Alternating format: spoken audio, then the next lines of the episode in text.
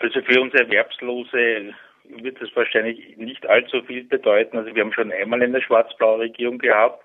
Da war eigentlich die ÖVP die treibende Kraft, weil die FPÖ äh, mehr damit beschäftigt war, ihre Leute unterzubringen und die Pfründe sich zu sichern und daher auch, auch genötigt war, halt sozusagen die sogenannten Keller-Nazis bei der Leine zu halten, dass, damit die das nicht gefährden.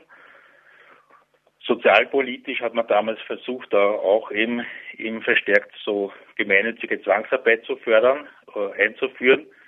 Nur das ist halt so, dass auch nachher unter Rot-Schwarz eigentlich sich nichts geändert hat. Es wurde nichts zurückgenommen von äh, Schwarz-Blau.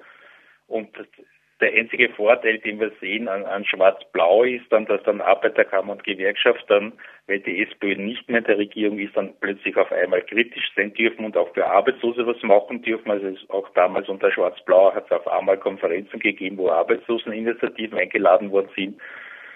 Und das heißt, das, das gleicht sich irgendwie aus. Das, das, es gibt ein Gleichgewicht des Schreckens dann vielleicht, aber wir sehen in, in beiden Formen keine Perspektiven Erwerbslose, weil alle drei Altparteien in Österreich sozusagen äh, Systemträger sind, die den Kapitalismus an sich nicht in Frage stellen, die in erster Linie auf ihre eigenen Gründe schauen und, und die Probleme äh, nicht wirklich lösen, nur halt ihre eigenen Klientel bedienen. Und äh, unter Schwarz-Blau haben wir auch leider keinen Lerneffekt äh, im sozialdemokratischen Lager gesehen, dass die wirklich inhaltlich dann plötzlich auf einmal gesagt haben, wir machen eine kritische Selbstreflexion, was ist eigentlich passiert, weil die SPÖ ist eigentlich seit den 80er Jahren immer weiter nach rechts abgedriftet. 1987, genau vor 30 Jahren, ist der große Sozialabbau begonnen worden von Rot-Schwarz und zwar mit der Pensionsreform, auch Umstellung auf Pensionskonten. Und da sehen wir eigentlich